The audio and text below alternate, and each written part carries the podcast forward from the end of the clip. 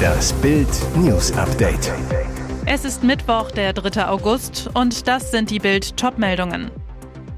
Eileens Killer liebt Schlager, Schalke und lebt von Hartz IV. Pelosi's Taiwan-Besuch, eine Blamage für China.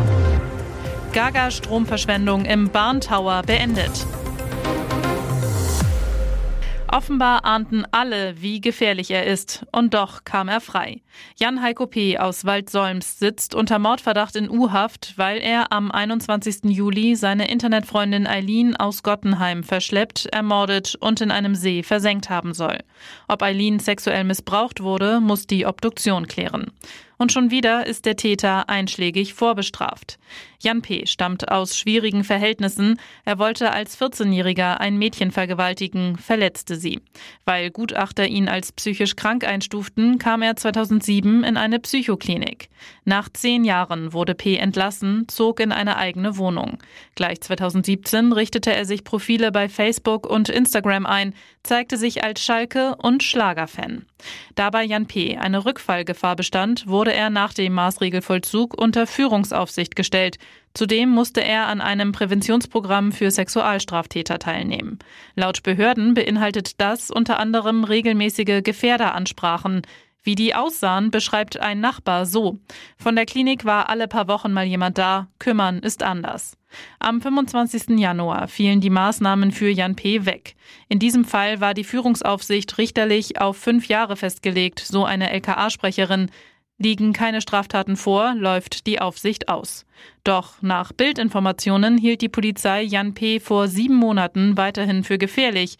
Die Beamten konnten jedoch nicht verhindern, dass die Aufsicht regulär vom Gericht beendet wurde.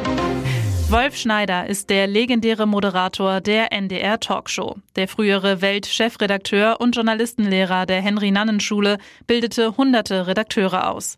Als Autor von Klassikern wie Deutsch für Profis und Träger des Medienpreises für Sprachkultur gilt er als der große Stillehrer der deutschen Nation.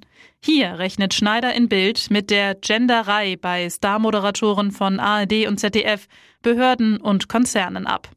Die ganze Gender-Debatte ist eine Wichtigtuerei von Leuten, die von Sprache keine Ahnung haben. Zwischen dem natürlichen und dem grammatischen Geschlecht besteht nicht der geringste Zusammenhang. Wie könnte es sonst das Weib heißen? Der Löwe, die Schlange, das Pferd, obwohl sie alle dieselben zwei Geschlechter haben. Die Führungskraft ist heute überwiegend ein Mann und keiner hat sich je beschwert. Die Liebe ist weiblich, dabei soll es bleiben, so der 97-Jährige. Seit Jahren droht Chinas Diktator Xi Jinping damit, sein Land mit dem demokratischen Inselstaat Taiwan wieder zu vereinigen, notfalls auch mit Gewalt. Die Sprecherin des amerikanischen Repräsentantenhauses Nancy Pelosi landete am Dienstag in Taiwan. Sie will mit ihrem Solidaritätsbesuch klarmachen, im Notfall stehen die USA dem bedrängten Land zur Seite. Die chinesische Regierung ließ vor dem Pelosi-Besuch Panzer an der Küste vor Taiwan auffahren und schlimmer noch, von Dienstag bis Sonntag umzingelt Chinas Armee die Insel, um Militärübungen abzuhalten, so die Staatspropaganda. Es soll sogar scharf geschossen werden. Die USA rechnen mit weiteren Vergeltungsmaßnahmen für Pelosis Besuch, aber erst nach ihrem Abflug. Erst dann werde China seine militärische Präsenz in der Region erhöhen, prognostizierte der Sprecher des Nationalen Sicherheitsrates der USA, John Kirby, am Dienstag. Also doch. Die Deutsche Bahn knipst das Licht aus und beendet damit eine unverständliche Stromverschwendung. Am Sonntag hatte Bild ein Foto vom 103 Meter hohen DB Tower in Berlin veröffentlicht. Darauf zu sehen, das riesige Gebäude am Potsdamer Platz mit menschenleeren Büros um 23.15 Uhr bei voller Festbeleuchtung. Am Dienstag dann die Kehrtwende. Angesichts der weltweiten Energiekrise wolle die Bahn am Arbeitsplatz mehr Energie sparen, teilte der Schienenriese mit. Und weiter, als erster Schritt wird der Berliner Bahntower ab sofort nicht mehr angestrahlt. Bild wirkt. Seine Freundin postete ein Liebesfoto, schrieb, Du fehlst mir sehr und wir geben alles für deine Freiheit. Denn Rapper 18 Karat sitzt hinter Gittern. Musiker Ivo V., der sein Gesicht stets hinter einer 8000 Euro Goldmaske versteckt, ist bereits am 21. Juni festgenommen worden. Dem Beschuldigten wird vorgeworfen, in acht Fällen mit Betäubungsmitteln in nicht geringen Mengen Handel getrieben zu haben, so Staatsanwalt Henner Kruse zu Bild. Auch seinem Geschäftspartner vom Label Supremos Musik, Sami Miri, werden Drogengeschäfte vorgeworfen Flughafen. Der Dortmunder Clanchef ist schon seit gut einem Jahr in der Türkei untergetaucht. Die Ermittler werfen 18 Karat vor, vom 23. März bis zum 14. Juni 2020 im großen Stil mit Marihuana gehandelt zu haben. Mit einem Komplizen soll er acht Lieferungen aus Amsterdam geholt haben. Insgesamt soll es um mehr als 80 Kilo gehen. Bild fragte nach. Der Verteidiger von Ivo K. antwortete nicht. Sami Miris Anwältin Dr. Arabella Poth sagte nur, derzeit geben wir dazu keinen Kommentar ab. Viele vermuten, dass die Männer vom Label Supremos Musik mit Rap alleine nicht reich genug wurden. Sie geben sich mit der Firma bloß einen legalen Anschein. Da wird die Kohle gewaschen, so ein Insider. Und jetzt weitere wichtige Meldungen des Tages vom Bild Newsdesk. Zuschauer üben Kritik. ZDF färbt AKW-Wasserdampf dunkler wieder einmal. Dunkle, bedrohlich aussehende Wolken hängen über den beiden Kühltürmen des Kernkraftwerks. Diese Aufnahme zeigt das ZDF, um seinen aktuellen Beitrag Blackout ohne Atomkraft zu illustrieren. Hat der Sender hier per Bildbearbeitung eingegriffen, um die Situation umweltschädlicher erscheinen zu lassen? Den Vorwurf erheben zumindest zahlreiche Zuschauer auf Social Media. Das ZDF antwortet auf eine Bild Bildanfrage. Bei dem angesprochenen Bild handelt es sich erkennbar um eine Fotomontage, wie sie bei Thumbnails üblich ist. Der markierte Begriff Blackout stand für die Sorge um Netzstabilität und Stromversorgung bei Dunkelflaute. Dunkelflaute, der Begriff beschreibt das gleichzeitige Auftreten von Dunkelheit und Windflaute.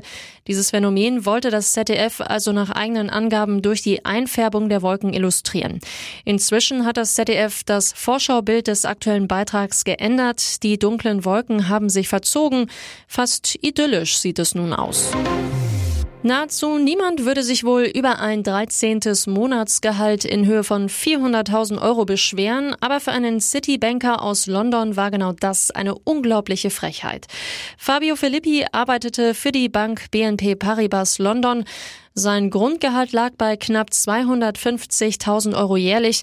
Doch richtig reich wurde er über die Jahre durch seine Boni. Von 2009 bis 2016 verdiente Filippi so stolze 3,87 Millionen Euro. Doch 2017 wendete sich das Blatt. Die Bosse der französischen Bank erfuhren, dass die operative Leistung des Italieners in mehreren Bereichen abgenommen hatte. Deswegen beschlossen sie, seinen Jahresbonus für 2016 etwas zu kürzen, eben auf 400.000 Euro. 140.000 weniger als im Vorjahr. Als seine Vorgesetzten ihn dann über die Zahlung informierten, rastete Filippi aus. Ein so geringer Bonus sei inakzeptabel. Er bekam einen regelrechten Tobsuchtanfall, schrie sie an und warf den Bossen Rassismus vor. Ihm wären seine Boni nur gekürzt worden, weil er kein Franzose ist. Später wurde er auch noch entlassen. Fabio Filippi klagte daraufhin wegen der ungerechtfertigten Entlassung und auch wegen der viel zu geringen Summe erfolglos. Nach sechs Wochen U-Haft auf Ibiza, Karasor wieder im VfB-Training. Passen, Dribbeln, Torabschluss. Während der öffentlichen Einheit trainierte Stuttgart-Profi Atakan Karasor am Dienstagvormittag auf einem Nebenplatz mit einem Athletiktrainer. Es sind die ersten Trainingsfotos seit seiner sechswöchigen U-Haft nach Vergewaltigungsvorwürfen auf Ibiza. Gegen Viertel nach elf heute kommt Karasor in einem ärmellosen Shirt auf den Platz. Er macht zunächst Kräftigungs- und Dehnübungen. Es folgen kurze, intensive Läufe mit Ball, ein Regenerationslauf, Tempo-Dribblings, Torschüsse, zwischendurch Liegestütze. Karasor ist seit einer Woche wieder in Stuttgart. Nach dem sechswöchigen Knastaufenthalt und zuvor vier Wochen Urlaub hat Karasor enorm Fitnessrückstand Rückstand. Noch unklar, wann er wieder ins Mannschaftstraining einsteigen kann. Ein VfB-Sprecher, wir schauen von Tag zu Tag. Spielfit wird er wohl erst wieder im Oktober sein. Nach sechs Jahren hatte das Warten für Beyoncé-Fans vergangene Woche ein Ende. Die Sängerin veröffentlichte ihr neues Album Renaissance. Ihre Community ist von den Club-Sounds begeistert. Ihre Kritiker sind verärgert. Doch warum? Im Song Heated benutzt Beyoncé gleich mehrmals das Wort Spaz. Der Begriff gilt als behindertenfeindlich und wird vor allem mit der Krankheit Zerebralparese, bei der Betroffene unter Bewegungsstörungen und Muskelsteife leiden, in Verbindung gebracht.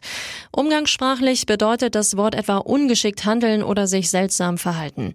Worte können eine schmerzliche Wirkung haben, weil sie die negative Einstellung verstärken, mit der Menschen mit Behinderung jeden Tag konfrontiert sind, sagt Medienmanager Warren Kervin gegenüber BBC.